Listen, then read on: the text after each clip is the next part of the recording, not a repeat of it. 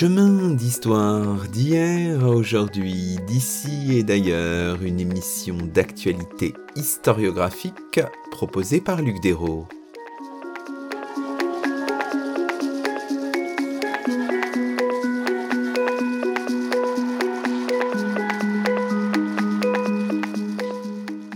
Bonjour à toutes et à tous, c'est le 108e numéro de nos chemins d'histoire, le 27e de la troisième saison et nous avons la joie d'accueillir à notre micro Hervé Amiot. Hervé Amiot est doctorant à l'université Bordeaux-Montaigne, géographe, spécialiste de l'Ukraine et des mondes post-soviétiques. Aujourd'hui, dans nos chemins, nous revenons sur l'histoire récente de l'Ukraine et sur les racines de la guerre menée par la Russie depuis la fin du mois de février 2022.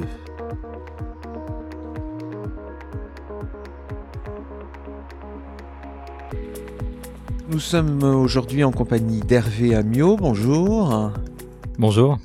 Alors, on revient sur la situation avec vous euh, en Ukraine et on essaye de comprendre les origines euh, du conflit hein, tel qu'il existe depuis euh, depuis quelques semaines maintenant, depuis la fin du mois de février. Alors, peut-être qu'on pourrait commencer, Hervé Amiot, par vous par vous présenter un petit peu.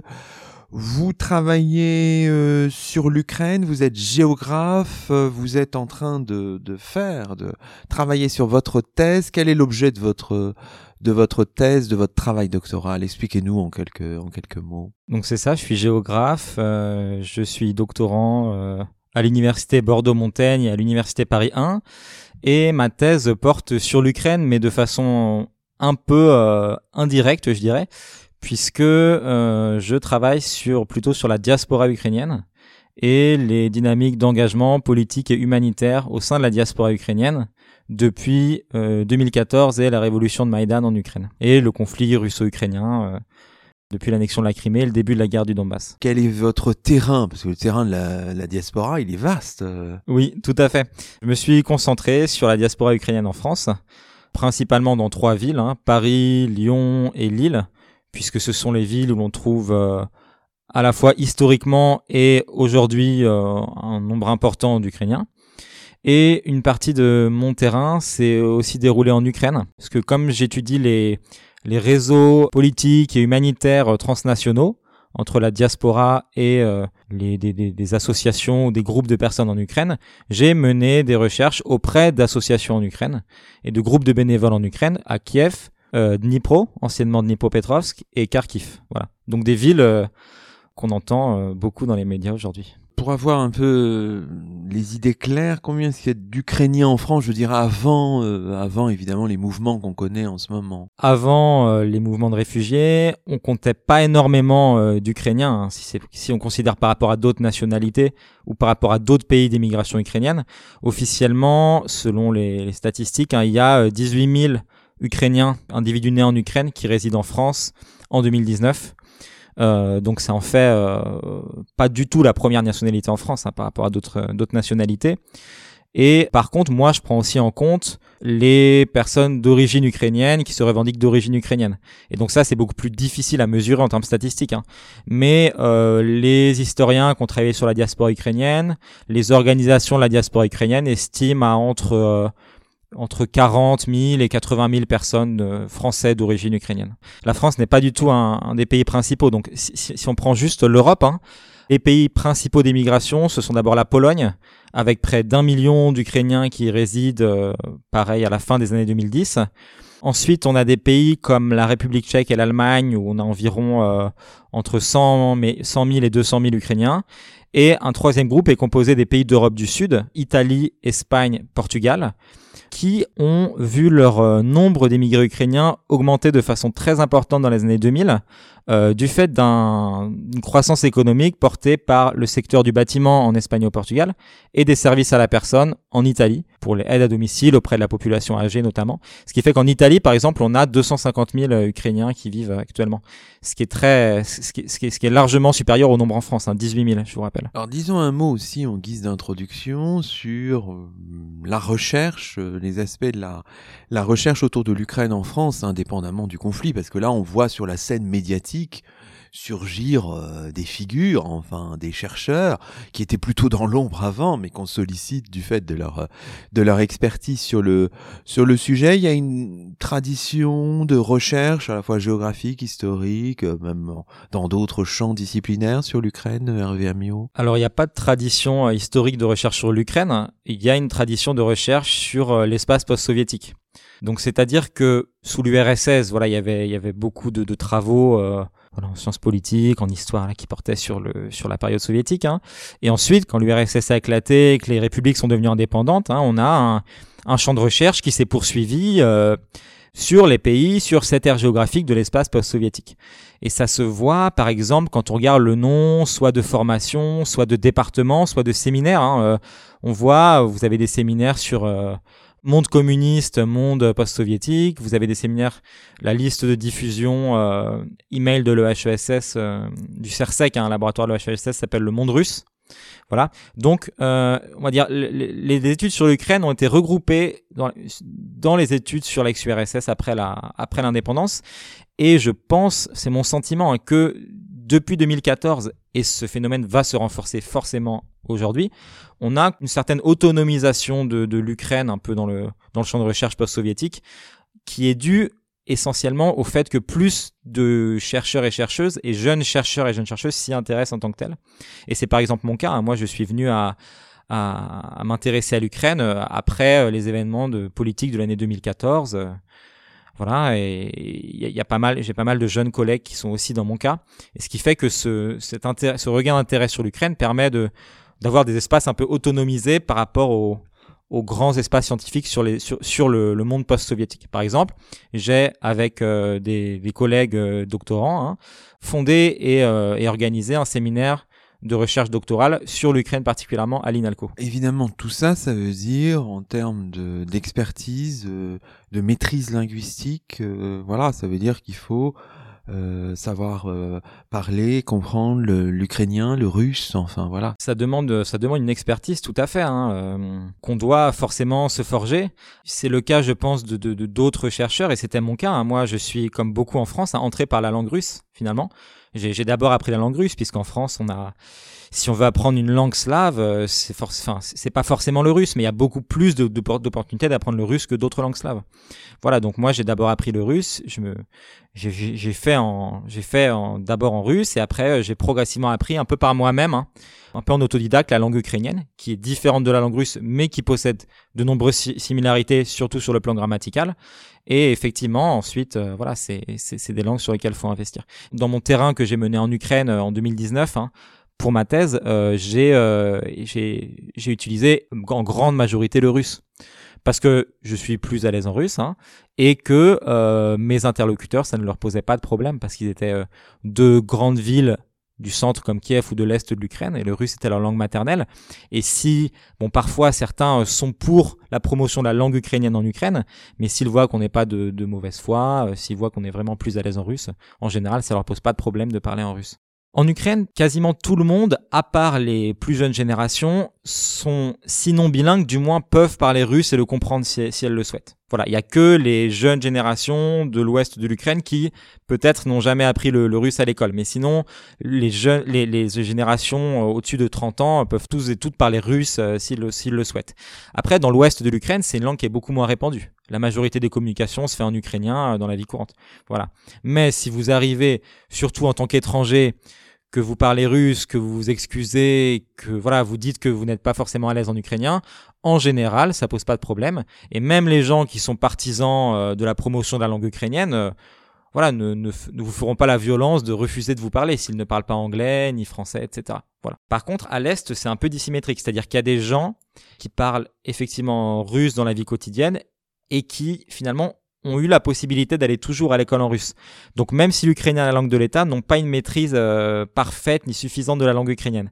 Donc ils peuvent ne pas vous répondre en ukrainien si vous parlez en ukrainien. Ils vous répondent en russe. Ils pourront déjà trouver ça bizarre un peu que quelqu'un euh, euh, à Kharkiv arrive et vous parle ukrainien. Donc ils verront que vous êtes, ils verront que la personne n'est pas de n'est pas de Kharkiv. Et ensuite, s'ils savent parler ukrainien, s'ils le veulent bien ils répondront en ukrainien. Mais euh, voilà, il y y a, des gens qui seront pas à l'aise à répondre en ukrainien par une simple faiblesse dans la maîtrise de la langue. Alors, essayons de comprendre ce, ce, conflit en plongeant aux origines de cette histoire. Alors, la question qu'on peut poser, évidemment, c'est jusqu'où Hervé Amiot remonter Faut-il remonter finalement à l'indépendance de, de l'Ukraine au début des années 90 Oui, alors je pense qu'on peut même remonter avant. On peut remonter un peu jusqu'à jusqu'à des temps très éloignés, mais mais c'est pas forcément très pertinent. Je pense que il faut remonter au 19e siècle parce que c'est au 19e siècle que euh, un mouvement national ukrainien émerge, comme dans beaucoup de pays euh, d'Europe centrale et orientale. C'est à cette, euh, c'est au cours de ce siècle qu'on a ce qu'on appelle un, un mouvement de, de d'éveil national porté d'abord par des intellectuels et des artistes et des écrivains qui vont codifier une langue qui était un, un, parler qui était au départ un parler populaire, un parler paysan, qui vont le codifier, qui vont diffuser dans leurs œuvres des mythes, des mythes nationaux, voilà, basés sur en Ukraine les Cosaques ou alors les, royaumes slaves médiévaux. Et euh, ces intellectuels vont diffuser euh, à la fois une langue, mais aussi l'idée d'une conscience, d'une appartenance nationale ukrainienne, séparée de, de la nation russe, séparée de la nation polonaise. Et ce mouvement national, il, euh, il émerge hein, au XIXe siècle, à la fois dans l'Empire austro-hongrois et à la fois dans l'Empire russe, et il connaît des trajectoires diversifiées. Dans l'Empire austro-hongrois, on a une politique beaucoup plus libérale vis-à-vis des minorités, donc ce mouvement national se développe. Dans l'Empire russe, la politique est plutôt répressive. Donc le mouvement national a beaucoup plus de mal à émerger. On a des oukas, par exemple, des décrets du tsar à la fin du, 19e siècle qui, euh, qui interdisent certaines publications en langue ukrainienne. Du coup, comme les territoires ukrainiens, où on a des personnes qui se revendiquent comme ukrainiennes, sont, sont, sont sous l'autorité de plusieurs puissances, cela crée, sur le temps long, d'importantes différences en termes de structure socio-économique et de pratiques culturelles. Voilà.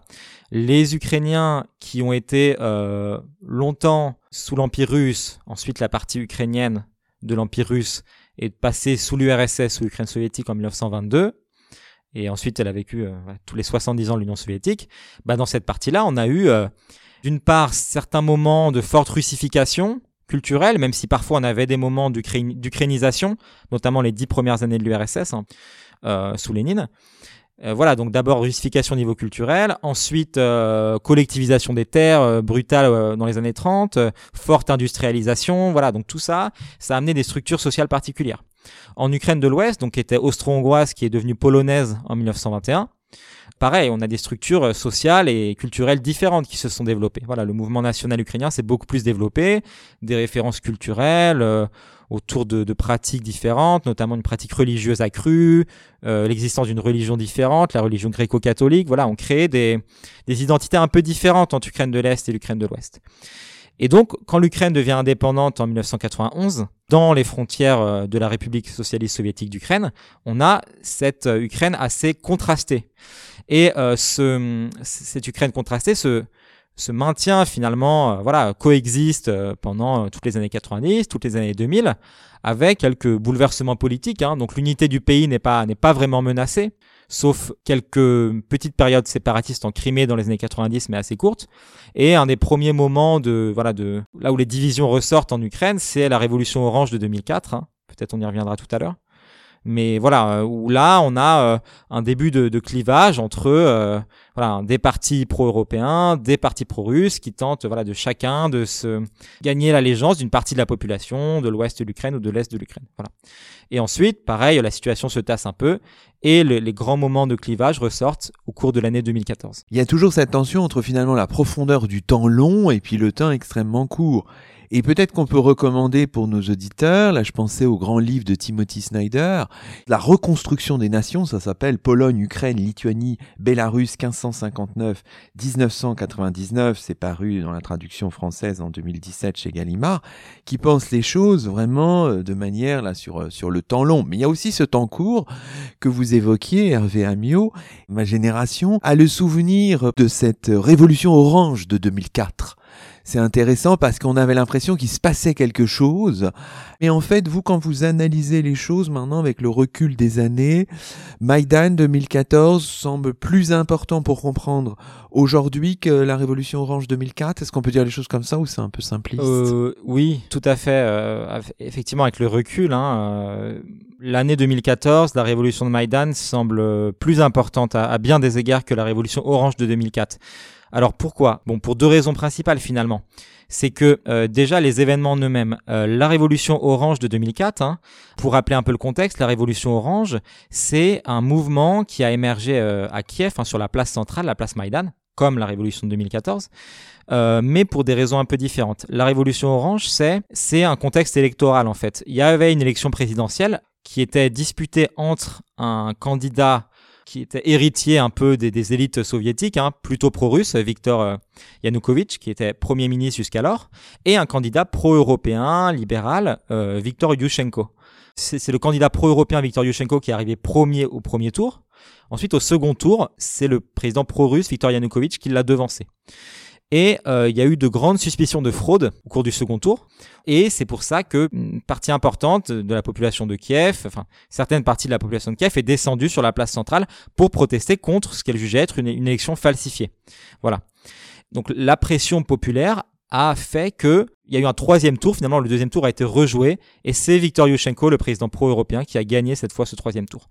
Du coup, c'était une, une, révolution, un mouvement, un mouvement social vraiment euh, qui visait à soutenir un parti politique, le parti euh, de la coalition Orange de Viktor Yushchenko pro-européen la révolution de Maïdan, c'est vraiment différent. Hein.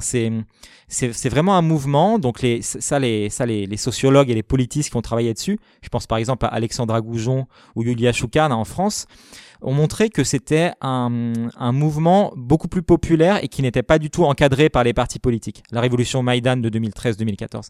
Grande partie des participants n'avaient pas d'affiliation politique ou avaient un rapport très distancié à la politique euh, avant ce mouvement-là. Et finalement, ce qui a rendu la révolution de Maïdan massive, c'est pas vraiment le mot d'ordre de rapprochement à l'Union européenne qui a servi de déclencheur, mais c'est la répression successive du mouvement qui a amené de plus en plus de gens à participer des, milliers et des milliers de personnes, euh, et qui a transformé quelque peu les mots d'ordre. On est passé de mots d'ordre pour le rapprochement à l'Union européenne, qui se sont maintenus, hein, mais qui se sont un peu noyés parmi les mots d'ordre sur la démocratisation, sur le retour à l'état de droit, sur la fin de la corruption, incarnée par le gouvernement de Viktor Yanukovych, la présidence de Viktor Yanukovych. Ça, c'est la, la, la, différence euh, entre les deux mouvements, 2004 et 2014, au niveau des événements. Ensuite, la deuxième différence, c'est au niveau de leurs euh, leurs conséquences finalement, puisque en fait, la révolution orange, elle ne bouleverse pas forcément euh, la situation que j'appelle une sorte de statu quo post-soviétique. Parce qu'en fait, à l'indépendance de l'Ukraine, on a une sorte de statu quo qui s'est qui s'est maintenu, c'est-à-dire que comme je l'ai dit les les différentes régions, les différentes euh, catégories sociales avaient des des rapports très différents aux orientations de politique intérieure et aux orientations de politique étrangère. Les gens à l'ouest de l'Ukraine étaient très pro-européens, les gens à l'est de l'Ukraine beaucoup plus pro-russes, enfin vouloir maintenir des liens avec la Russie. Donc cette révolution orange hein, a vu l'affrontement de ces deux, ces deux partis, mais n'a quand même pas euh, bouleversé ce statu quo post-soviétique. Donc déjà, il n'y a pas eu de, de réaction violente à l'Est après la victoire de Viktor Yushchenko. Il n'y a pas eu de séparatisme ni rien du tout. Et euh, finalement, bon, même si Viktor Yushchenko au pouvoir a un peu rapproché l'Ukraine de l'OTAN, a un peu réhabilité des mythes plutôt nationalistes, il a quand même fait attention à maintenir certains mythes historiques soviétiques euh, auxquels adhérait une grande partie de la population. En 2014, c'est différent. On a vraiment une rupture de ce statu quo post-soviétique. Déjà, après la révolution de Maïdan, on a les premiers événements violents de l'histoire de l'Ukraine indépendante, avec du séparatisme en Crimée dans le Donbass, alors qu'on n'avait jamais eu ça. Ensuite, les gouvernements post-Maïdan qui arrivent au pouvoir hein, rompent beaucoup plus radicalement que l'a fait Viktor Yushchenko avec la Russie, à la fois politiquement, économiquement, et même dans le domaine culturel et mémoriel. C'est pour ça que, selon moi, et selon pas mal d'observateurs, euh, le Maïdan, la révolution de 2014 et les événements qui l'ont suivi en 2014 sont beaucoup plus une rupture pour l'Ukraine contemporaine que les événements de 2004. Le gouvernement, enfin la transition pro-européenne en 2004 avec Viktor Yushchenko n'a pas vraiment changé la vie des, la vie des Ukrainiens. Voilà, euh, la situation économique ne s'est ne s'est pas améliorée. Hein. On a la divergence entre l'Ukraine et les pays d'Europe centrale comme la Pologne et la République tchèque a, a continué à le fossé a continué à se creuser. Les pratiques de corruption n'ont pas diminué. Euh, il y a eu beaucoup d'arrangements politiciens euh, et de dissensions entre eux, Yulia Timoshenko, Viktor euh, Yushchenko, qui font que finalement Viktor Yanukovych est, revenu au pouvoir très rapidement en tant que premier ministre de Viktor Yushchenko. Et voilà, donc tout ça fait que ces dynamiques internes qu'on n'a pas forcément bien perçues en Occident font que finalement ces leaders pro-européens de la coalition orange n'étaient pas bien perçus en, en Ukraine. Et c'est pour ça que, que Viktor Yushchenko a, a fait, euh, je crois, 4 ou 5% des voix seulement aux élections de 2010 au premier tour.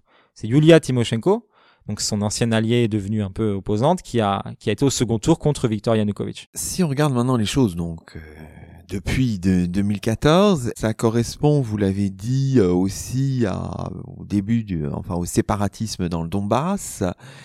C'est aussi euh, le rattachement, je sais pas comment il faut dire, le rattachement annexion euh, de la Crimée à la Russie. Donc, du point de vue territorial, 2014, c'est une rupture considérable. Tout à fait. C'est pour ça que moi, je, je, je, considère que la date de 2014 c'est une vraie rupture. C'est tout simplement oui, d'un point de vue territorial, pour la première fois depuis l'indépendance de l'Ukraine, euh, on a, euh, on a euh, les frontières de 1991 qui sont remises en question, alors qu'elles ne l'avaient jamais été.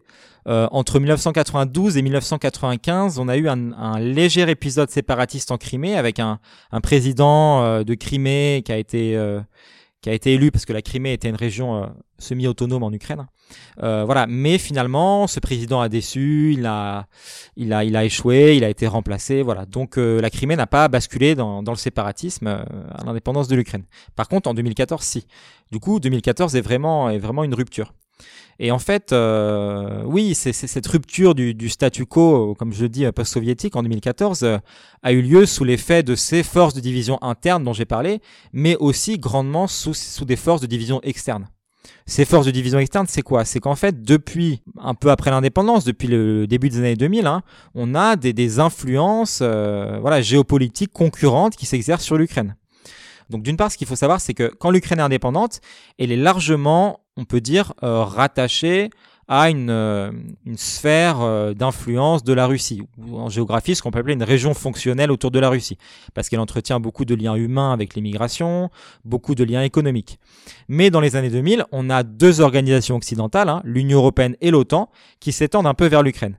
Donc d'abord l'OTAN, hein, qui s'étend d'abord au pays du, centre de l'Europe, hein, en 99 puis en 2004, puis l'OTAN qui euh, ne signe pas de processus d'adhésion avec l'Ukraine, mais qui, dans les conclusions du sommet de Bucarest de 2008, dit que la Géorgie et l'Ukraine deviendront à terme membres de l'Alliance.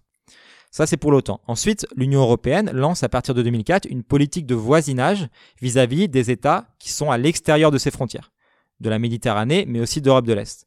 Donc cette politique de voisinage hein, consiste à intégrer les pays du voisinage et notamment l'Ukraine à un espace économique hein, euh, avec les pays de l'Union européenne, avec euh, partage d'un libre marché, de, règles de libre échange, etc. Et cette, euh, ce projet d'intégration régionale de l'Union européenne et cette extension de l'OTAN menace en fait ce que la Russie considère être sa sphère d'intérêt vitaux, ce qu'elle appelle son étranger proche. Et du coup, la Russie va réagir de deux façons. Hein, par des, des, actions un peu de, de soft power et de coopération économique. Par exemple, elle lance des projets économiques un peu concurrents à l'Union européenne, comme l'Union économique eurasiatique, hein, qui n'a pas autant de succès évidemment que l'Union européenne. Et par une politique un peu plus de puissance, hein, de hard power. C'est par exemple des événements comme l'intervention militaire russe en Géorgie en août 2008, ou pour empêcher le rapprochement euh, euro-atlantique de la Géorgie, la Russie intervient militairement pour soutenir une république séparatiste, l'Ossétie du Sud. Et cette politique de hard power, c'est aussi celle qui va s'exercer en 2014 en Ukraine, puisque après la victoire de la révolution de Maïdan, la fuite du président pro-russe Viktor Yanukovych et l'arrivée d'une opposition pro-européenne au pouvoir, la Russie va se servir de, des craintes qui ont euh, succédé à la révolution de Maïdan en Crimée et de, des mouvements plutôt pro-russes en Crimée pour fomenter et pour soutenir les séparatistes de Crimée. Donc la Russie envoie des troupes hein, sans insigne euh, pour prendre des bâtiments administratifs. Le Parlement de Crimée organise un référendum hein, le 16 mars 2014. Ce référendum donne euh, une très grande majorité des voix à euh, l'indépendance de la Crimée et à son rattachement avec la Russie. Et la Russie entérine le rattachement de la Crimée à son territoire, qui est appelé annexion par la communauté internationale, puisque ce référendum n'a pas été reconnu par la communauté internationale. Voilà. Ça, c'est pour la Crimée. Et dans le Donbass, les, les événements sont un peu similaires, mais quand même avec des nuances. C'est-à-dire que le, la révolution de Maïdan hein, euh, a créé des mouvements de rejet, à la fois en Crimée, mais aussi dans, dans des localités du sud et de l'est de l'Ukraine, hein, qui avaient, comme je l'ai dit auparavant, des trajectoires historiques, des structures économiques et sociales très différentes. Donc certaines personnes qui se sentent plutôt pro-russes, qui ont peur un peu de, de cette transition politique à Kiev. Et ces peurs vont être instrumentalisées par des mouvements séparatistes, euh, essentiellement dans le Donbass. Et ces mouvements séparatistes vont être aussi alimentés et aidés par la Russie. De deux façons finalement. Hein. D'abord l'influence médiatique, c'est-à-dire que pendant le Maïdan, hein, les médias russes et les, hommes politiques russes diffusent leur vision des événements, qui est que la révolution de Maïdan est un coup d'État mené par une frange ultranationaliste, hein, néo-nazie, de la population ukrainienne. Donc c'est un mouvement totalement euh, minoritaire, mais, très bien organisé par une frange ultranationaliste qui a renversé le pouvoir légitimement élu depuis 2010. Voilà. Et euh, ce récit sur ces événements est diffusé dans l'Est de l'Ukraine par le biais des médias russes, puisque dans l'Est et le Sud de l'Ukraine, on a pas mal de gens qui suivent l'actualité, qui écoutent beaucoup les médias russes. Et donc c'est dans le Donbass que cette, euh, cette, euh, ce discours prend le plus, puisque en fait depuis finalement la révolution orange, hein, le Donbass c'est un peu euh, a développé une, une, identité assez particulière, basée vraiment sur des faits historiques de temps long, mais qui a été instrumentalisée par les, les élites politiques hein, locales et nationales, avec le président Yanukovych, sur une certaine particularité du Donbass, une région minière, très industrielle, qui nourrirait toute l'Ukraine, mais qui serait totalement délaissée par Kiev et les autres régions. Et du coup, c'est pour ça que ce discours séparatiste prend beaucoup plus dans le Donbass que dans les autres villes de l'Est de l'Ukraine. Et dernière, dernière chose, c'est que la Russie va envoyer des, des militants aguerris pour aider les séparatistes à prendre le pouvoir. Et à partir de l'été 2014, à, euh, à, aider matériellement, avec du matériel militaire, les séparatistes pour faire face à l'armée ukrainienne qui commençait vraiment à regagner du territoire. Voilà. C'est comme ça, c'est grâce à l'aide de la Russie que les séparatistes ont pu maintenir leur position et obtenir un, cessez-le-feu assez à leur avantage finalement en février 2015 avec les accords de Minsk. Qui n'ont jamais été vraiment respectés, hein, ces accords. Oui, c'est ça. En fait, les accords de Minsk gèlent le conflit. Euh, enfin, les accords de Minsk établissent un cessez-le-feu et ont pour but de régler le conflit diplomatiquement. Hein. Donc, ils sont impliqués la Russie, l'Ukraine, la France et l'Allemagne. Et l'idée des accords de Minsk, c'est que à terme, le, les républiques séparatistes du Donbass doivent retourner euh, dans l'Ukraine, dans le territoire ukrainien, en échange d'un euh, d'élections et d'un certain statut d'autonomie au sein de l'Ukraine, voire d'une fédéralisation de l'Ukraine. Mais évidemment, ces accords n'ont jamais abouti. D'une part, euh, les cessez-le-feu ont été sans cesse, euh, sans cesse violés. C'est-à-dire que de, entre 2015 et 2021, 2022, on avait euh, des tirs d'artillerie des deux côtés de la ligne de front, la guerre continuait, des morts au sein de l'armée ukrainienne, au sein des forces russo-séparatistes, au sein de la population civile, hein, tous les mois. Un rapport de l'ONU de février 2019 indique qu'il y avait eu 13 000 morts que la guerre de Donbass a fait 13 000 morts hein, et euh, plus de 30 000 blessés et 1,8 million de déplacés entre 2014 et 2019. Et pareil, ça c'est pour le cessez-le-feu et pour l'aspect règlement du conflit. Pareil, les accords de Minsk n'ont jamais abouti puisqu'il y avait des positions irréconciliables entre l'Ukraine et la Russie. Euh, L'Ukraine souhaitait d'abord le retrait de toutes les armes du Donbass avant la tenue des élections libres.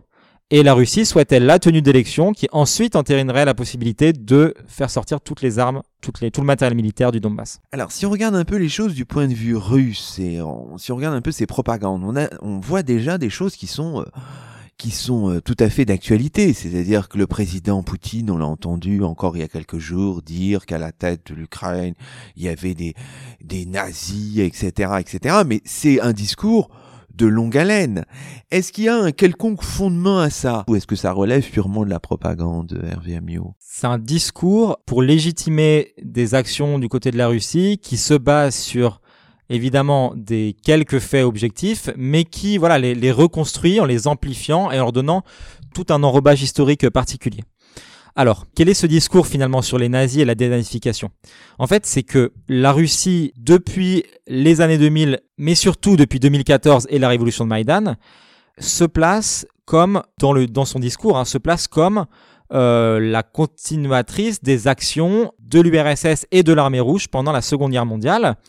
Euh, au cours de laquelle l'armée rouge avait libéré l'Europe euh, du nazisme, de l'Allemagne nazie.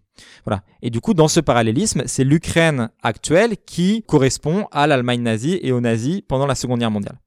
Et donc, pourquoi s'est établi ce parallélisme? C'est en fait que la Russie s'est servie de la participation de groupes euh, ultranationalistes, voire néo-nazis, qui était très minoritaire au sein de la révolution de Maïdan, pour en fait dépeindre cette révolution comme un coup d'État ultranationaliste, néo-nazi et bandériste. Je vais expliquer euh, d'où vient ce mot. Et donc, elle s'est servie d'éléments dont vous avez peut-être entendu parler, comme le mouvement radical Pravi Sector, un mouvement d'extrême droite qui a été assez actif pendant le Maïdan, mais qui était totalement noyé au sein de la masse des, des manifestants euh, qui n'avaient pas d'affiliation politique, pour dépeindre discréditer tout ce mouvement comme un mouvement ultranationaliste et nazi. Et ça, ça a continué après, hein, puisque une partie des, bataillons qui ont été formés, des bataillons de volontaires qui ont été formés pour aller combattre dans le Donbass à l'été 2014 face aux séparatistes, ont été constitués par ces mouvements euh, ultranationalistes comme Pravi Sector ou le mouvement Azov, qui est un autre mouvement euh, d'extrême droite euh, ukrainien. Mais ce qu'il faut, ce qu'il faut dire, c'est que d'une part, ces mouvements sont, sont, très minoritaires par rapport à, à l'ensemble des bataillons de volontaires qui sont allés se battre dans le Donbass.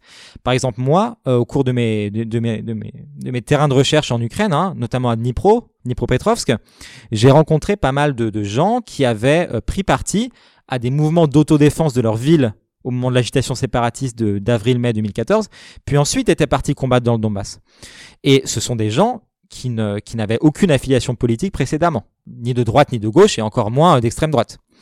Et certaines de ces personnes sont allées se battre, ont, rejoint des bataillons qualifiés d'extrême droite comme Azov ou Pravi Sector, mais pas du tout pour leur idéologie. Donc, il y avait peut-être certaines personnes, notamment les chefs et les idéologues de ces mouvements qui étaient, qui avaient des idéologies très radicales d'extrême droite, mais une masse des combattants les ont rejoints parce qu'ils avaient bonne réputation, parce qu'ils étaient un peu mieux équipés, pour ces raisons-là, en fait, pas du tout pour des raisons idéologiques.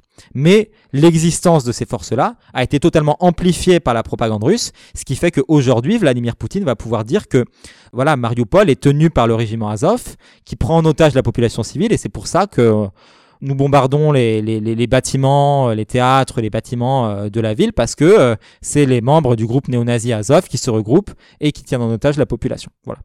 Et ce qui est important à ajouter, c'est que ce discours sur la dénazification se base sur l'existence très minoritaire de ces mouvements d'extrême droite en Ukraine, mais aussi sur en fait un peu l'histoire du, du nationalisme ukrainien qui est que, en fait, le mouvement nationaliste ukrainien, bon, il n'a pas émergé à l'Ukraine lors de l'Ukraine indépendante, hein, il a émergé dans les années à la fin des années 1920 en Ukraine, euh, qui était polonaise à l'époque. Et pendant la Seconde Guerre mondiale, une partie des leaders de ce mouvement nationaliste ukrainien ont collaboré avec l'Allemagne nazie. Euh, donc c'est ce qu'on appelle l'organisation des nationalistes ukrainiens. Il y a plusieurs branches, hein, notamment une branche dirigée par Stepan Bandera, un nom qu'on entend souvent en, en, Russie et en Ukraine, et euh, un autre mouvement qu'on appelait l'armée insurrectionnelle ukrainienne, l'UPA ou UPA, et ces mouvements-là ont collaboré avec les nazis d'abord dans le but d'obtenir l'indépendance de l'Ukraine, qui était leur but final.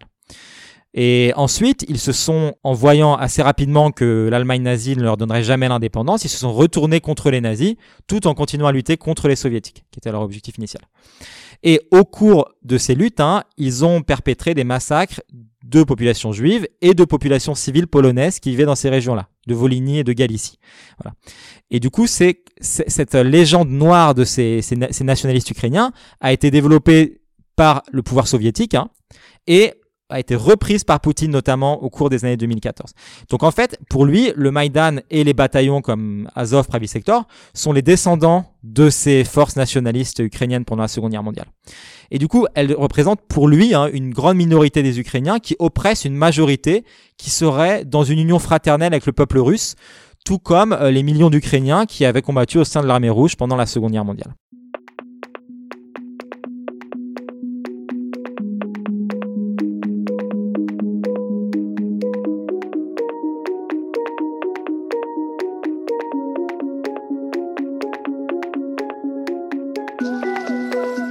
Écoutez Chemin d'Histoire, une émission d'actualité historiographique. Aujourd'hui, Luc Dérault s'entretient avec Hervé Amiot, doctorant à l'Université Bordeaux-Montaigne, géographe, spécialiste de l'Ukraine et des mondes post-soviétiques.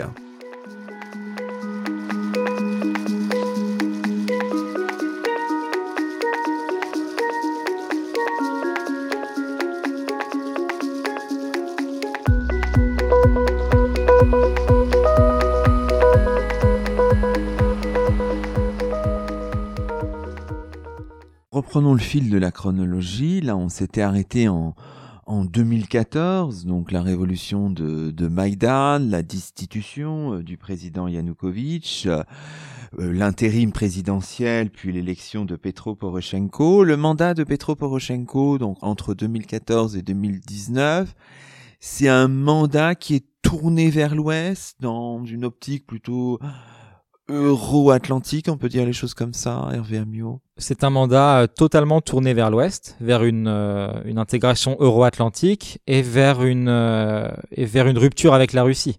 Alors d'abord, l'Ukraine sort progressivement de la CEI, la communauté des États indépendants qui avait succédé à l'URSS, même si elle était restée largement une coquille vide. Mais bon, l'Ukraine sort de la CEI progressivement avec un, un dernier accord euh, rompu en 2019 et euh, va euh, signer les accords de coopération avec l'Union européenne qu'elle avait commencé à négocier à la fin des années 2000. Voilà, notamment l'accord d'association qui est signé en 2017 et qui donne la possibilité, entre autres, aux Ukrainiens et Ukrainiennes de voyager trois mois sans visa dans l'Union européenne.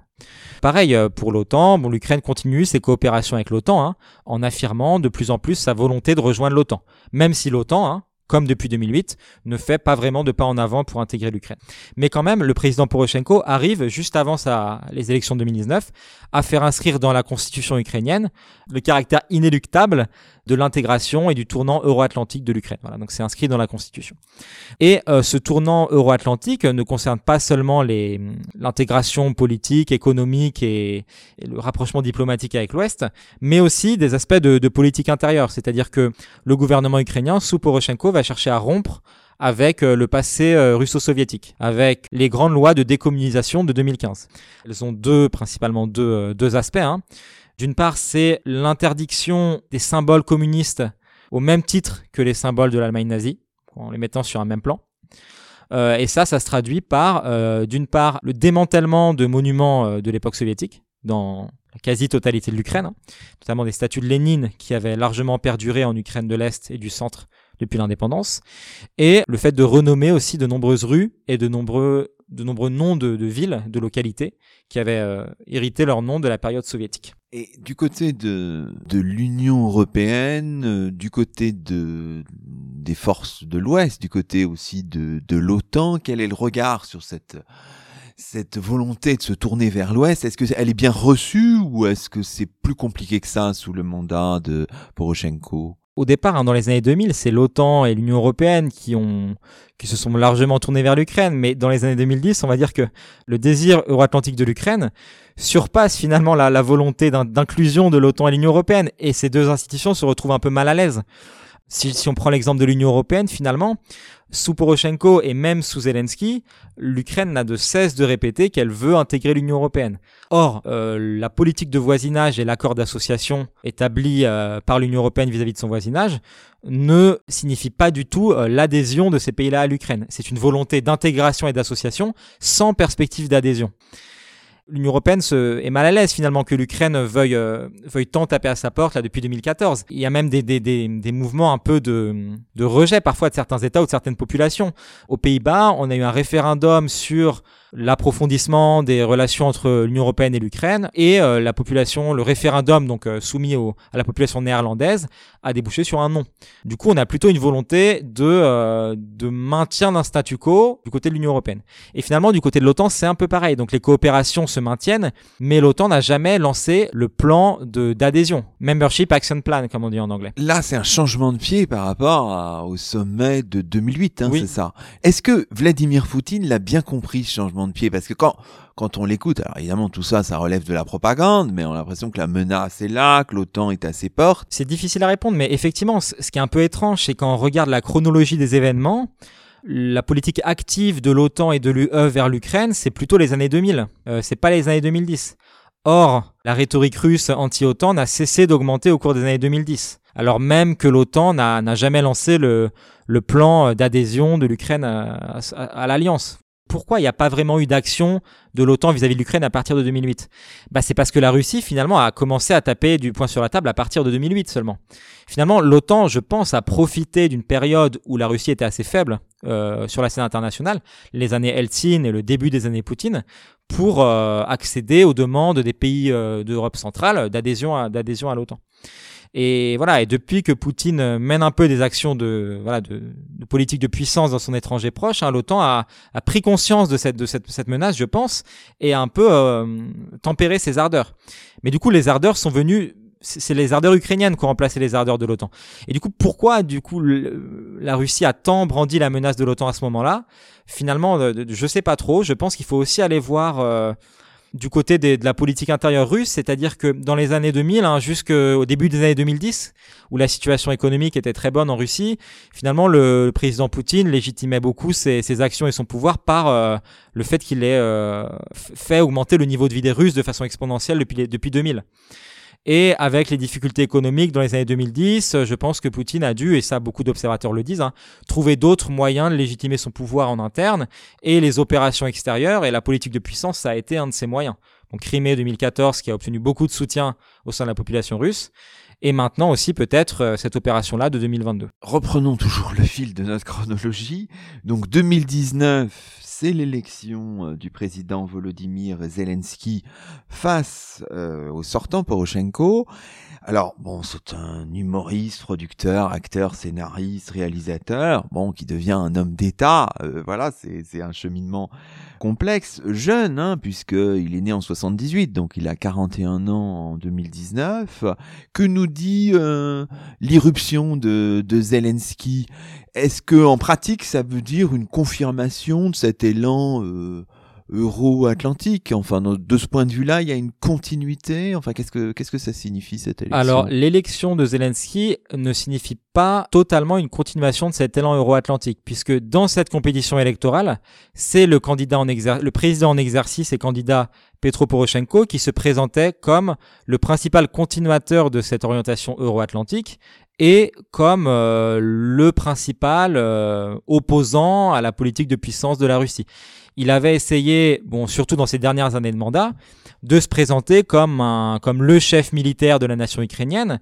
Et en fait, dans ces deux dernières années de mandat, hein, à l'approche aussi de l'échéance électorale, il s'était construit une image de patriote et avait beaucoup axé son discours sur, d'une part, les questions géopolitiques, orientation euro-atlantique, opposition à la Russie, et sur les questions, on va dire, euh, culturelles et mémorielles en Ukraine. Promotion de la langue ukrainienne, surtout promotion de la décommunisation, et unification d'une grande église orthodoxe ukrainienne. Face à lui, le président Zelensky se présentait évidemment comme un défenseur de l'unité territoriale de l'Ukraine et du retour de la Crimée à l'Ukraine, puisque ça c'est un peu une ligne rouge et personne n'aurait pu être élu sans ça.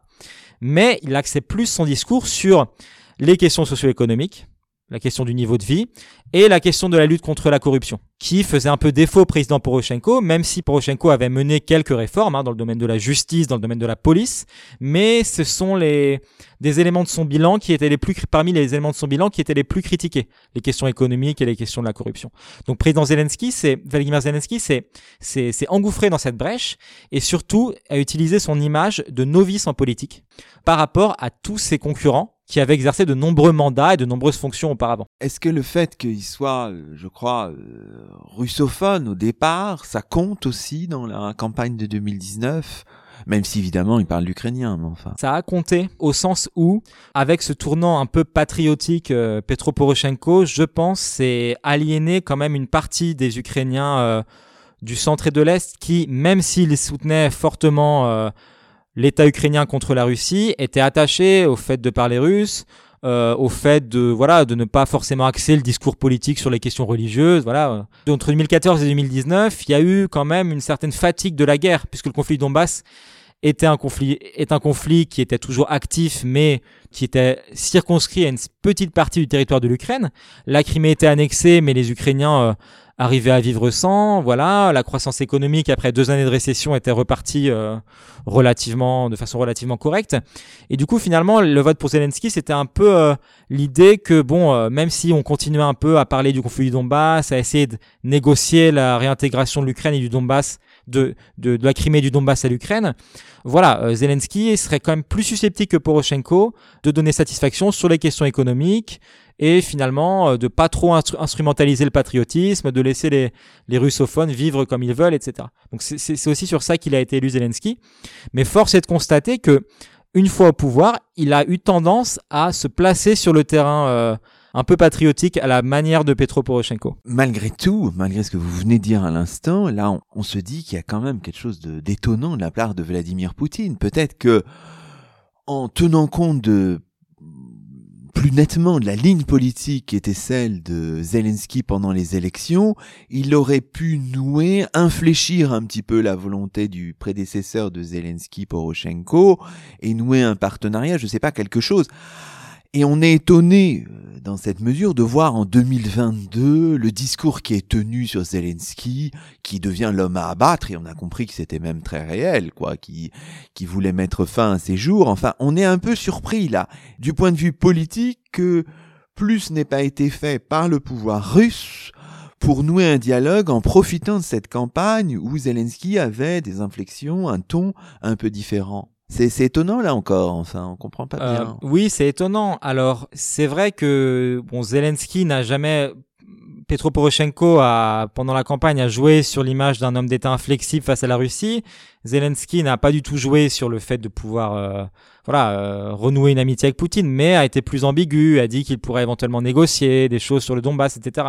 Et du coup, oui, on, on aurait pu penser que, voilà, que Vladimir Poutine essaye davantage d'influencer Zelensky, Zelensky une fois que, que ce dernier euh, a été élu. Bon, on sait, on sait pas ce qui a été fait un peu en sous-main, mais probablement que, que, la Russie a essayé d'influencer le cours de la politique de Zelensky, mais ce dernier n'a pas basculé dans une politique trop amicale euh, envers la Russie, comme peut-être Vladimir Poutine le, l'aurait attendu. Après, au moment de l'élection de Zelensky, le troisième parti, après Zelensky et Poroshenko, ou même le deuxième, je crois, euh, juste après Zelensky, c'était des partis pro-russes. Et donc, on, pensait que Zelensky serait un peu obligé d'infléchir ses positions vis-à-vis de, ces partis-là. Et c'est vrai que finalement, il a été assez, assez ferme et inflexible, notamment dans les discussions de paix, euh, dans les discussions au format Normandie avec la France, l'Allemagne et la Russie pour maintenir les accords de paix.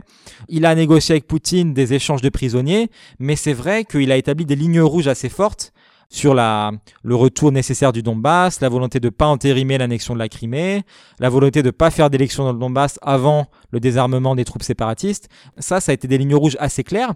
Et finalement, pourquoi je pense Zelensky les a tenues C'est parce que même si 70% de la population l'a élu, on a quand même une forte minorité assez active en Ukraine, pro-ukrainienne, qui est issu de tout ce grand mouvement d'engagement volontaire, on n'a pas encore parlé, mais ce grand mouvement d'engagement volontaire qui a suivi l'annexion de la Crimée et le début de la guerre du Donbass. Qu'est-ce que c'est que ce grand mouvement d'engagement volontaire?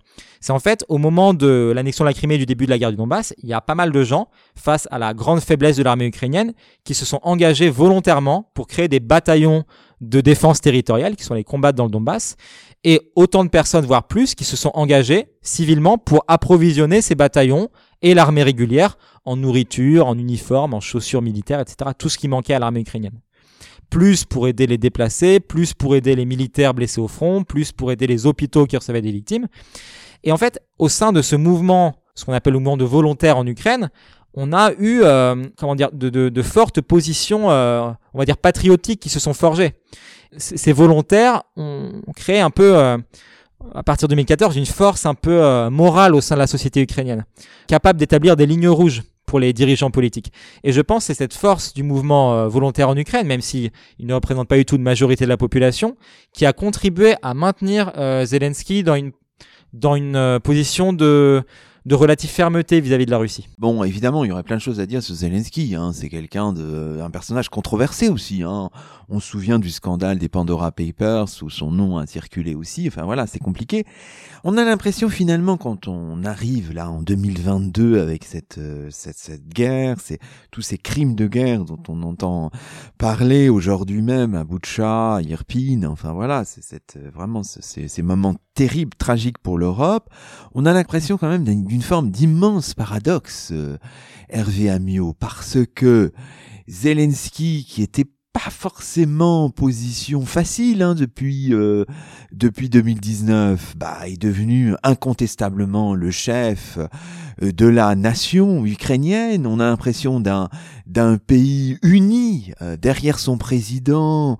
Au-delà des clivages linguistiques et de tout type de, de clivages, finalement, cette guerre, on a l'impression qu'elle a produit euh, de manière tragique, évidemment, épouvantable. L'unité ukrainienne, c'est le paradoxe le plus absolu, finalement. C'est exactement l'objectif contraire de Vladimir Poutine. Oui, le, cette guerre de 2022 va, va, à mon sens, parachever le processus de, de consolidation de la nation ukrainienne qui avait déjà connu une étape importante en 2014. C'est-à-dire qu'en 2014, certes une partie, certes la Crimée s'est séparée, certes une partie du Donbass est devenue séparatiste et a rejoint le camp des séparatistes, mais quand même, au-delà de ces deux régions, on a eu un processus de renforcement de l'unité ukrainienne, c'est-à-dire tous les Ukrainiens, enfin une grande majorité des Ukrainiens de l'Est et du Sud qui n'avaient pas basculé dans le séparatisme, ont rejoint l'autre partie des Ukrainiens du centre et de l'Ouest autour de positions euh, pro-ukrainiennes et de maintien de l'identité, euh, maintien de l'intégrité territoriale de l'Ukraine. Et ça, c'est parfois aussi traduit par euh, cette rupture avec la Russie, c'est parfois aussi traduit pour ces populations de l'Est et du Sud par l'adoption de référentiels culturels qui étaient auparavant uniquement partagés à l'Ouest. Des mythes anti-soviétiques, euh, l'usage de la langue, l'usage plus poussé de la langue ukrainienne par des gens qui étaient jusque-là totalement russophones. Et finalement, ce qui est un peu paradoxal et contre-productif euh, de la part de la Russie, c'est qu'alors que peut-être avec le temps, on aurait eu euh, peut-être des, divisions qui seraient réapparues au sein de la société ukrainienne, finalement, bah, la Russie n'a pas laissé le temps, de, temps à ce processus de se matérialiser, puisque l'annexion de 2022, comme ça l'a été en 2014, mais à une échelle bien d'intensité bien supérieure, va contribuer à, je pense, totalement refonder euh, l'unité ukrainienne autour de, positions euh, clairement anti-russes. Et euh, voilà, alors on ne sait pas de quoi sera fait l'avenir, mais, mais c'est très flagrant. Déjà, si on a vu autant d'opposition dans les villes du sud de l'Ukraine occupées par la Russie, à Kherson par exemple, c'est parce qu'il y a eu tout ce mécanisme de consolidation de la nation ukrainienne entre 2014 et 2022, même dans ces régions-là du sud et de l'est de l'Ukraine. Et là, à mon avis, l'Ukraine va ressortir... Euh, malgré toutes les tragédies humaines et toutes les destructions matérielles, va sortir euh, consolidée en tant que nation de, ce conflit de, de 2022. Ça, ça c'est sûr. On a quand même l'impression, là, ces derniers jours, que l'armée, euh, j'allais dire soviétique, enfin, l'armée russe se replie à l'Est et puis au sud, le long de la mer d'Azov, euh, de la mer Noire, comme s'il s'agissait de, définir une forme de glacis, enfin, euh, protecteur pour, euh, pour la Russie, j'allais dire l'Empire russe. Comment est-ce que vous voyez les choses? Est-ce qu'il n'y a pas quand même un risque de, démembrement un peu territorial, là, quand même, avec ce, ce glacis, la formation de ce glacis au sud et à l'est de, de l'Ukraine, Hervé je, ne sais pas, c'est dur de prévoir le futur, mais évidemment que, la Russie a changé ses plans par rapport au 24 février. Les mouvements de troupes très rapides vers les grandes villes, notamment Kiev, avaient, malgré ce que dit la Russie aujourd'hui, avaient très probablement pour but de faire tomber rapidement le pouvoir ukrainien. Maintenant, on a, je pense, euh, une armée russe qui essaye d'accomplir euh, l'objectif de, un objectif de second ordre, qui est, à minima, l'augmentation des territoires séparatistes dans les frontières qu'ils revendiquent, c'est-à-dire non pas leurs frontières actuelles, mais les frontières administratives des régions de Donetsk et Lugansk, ou alors au maxima euh, l'établissement d'un contrôle territorial allant de ces deux régions du Donbass vers la Crimée, passant par la région donc Mariupol qui est dans la région de Donetsk, mais les régions de voilà de Kherson, Mykolaiv, pour donner une continuité territoriale avec la Crimée. Jusqu'à Odessa même ou pas? Voire jusqu'à Odessa et la Moldavie, puisque la Russie chapeaute une république séparatiste, la Transnistrie en Moldavie, et l'idée peut-être, ça serait d'établir une continuité territoriale entre le Donbass, la Crimée, le sud de l'Ukraine et la Transnistrie. Et Kharkiv ou pas? Non, peut-être pas quand même. Kharkiv, je sais pas. Étant donné la, étant donné la l'ampleur de la résistance ukrainienne, ça me paraît assez euh, assez irréaliste de penser que la Russie pourra prendre Kharkiv, mais même le sud de l'Ukraine. Enfin, faut voir comment ça peut se faire parce que, au vu des protestations et des mouvements de résistance euh, en Ukraine, on se demande comment comment se fera une occupation russe sur le temps long dans ces régions-là. Probablement par la, la, force et la brutalité aveugle, comme on a, comme on en a eu un aperçu euh, dans la région de Kiev. Tout ça va être très long, Hervé Amiot. Hein, c'est ça. Je pense que Vladimir Poutine, pour arrêter les hostilités, devra avoir une satisfaction minimum. Il ne voudra pas perdre la face et se retirer. Donc, euh, quelle va être sa satisfaction minimum? Seulement le Donbass? Les régions du sud jusqu'à la Crimée, les régions du sud jusqu'à la Moldavie, on le verra. Mais je pense que malgré l'état de fatigue de l'armée russe, euh, on risque d'avoir des hostilités qui, qui s'étendent dans le temps. Merci beaucoup Hervé Amiot. Merci. Merci. C'est ainsi que se termine le 108e numéro de nos chemins d'histoire, le 27e de la troisième saison. Aujourd'hui, nous étions en compagnie d'Hervé Amiot, doctorant à l'université Bordeaux-Montaigne, géographe, spécialiste de l'Ukraine et des mondes post-soviétiques. Cette émission a bénéficié du soutien du Collège Sévigné. Toutes nos émissions sont disponibles sur la plateforme SoundCloud et sur le site chemindhistoire.fr avec un S à chemin. À très vite pour un nouveau rendez-vous radiophonique. Que la force historienne soit avec vous.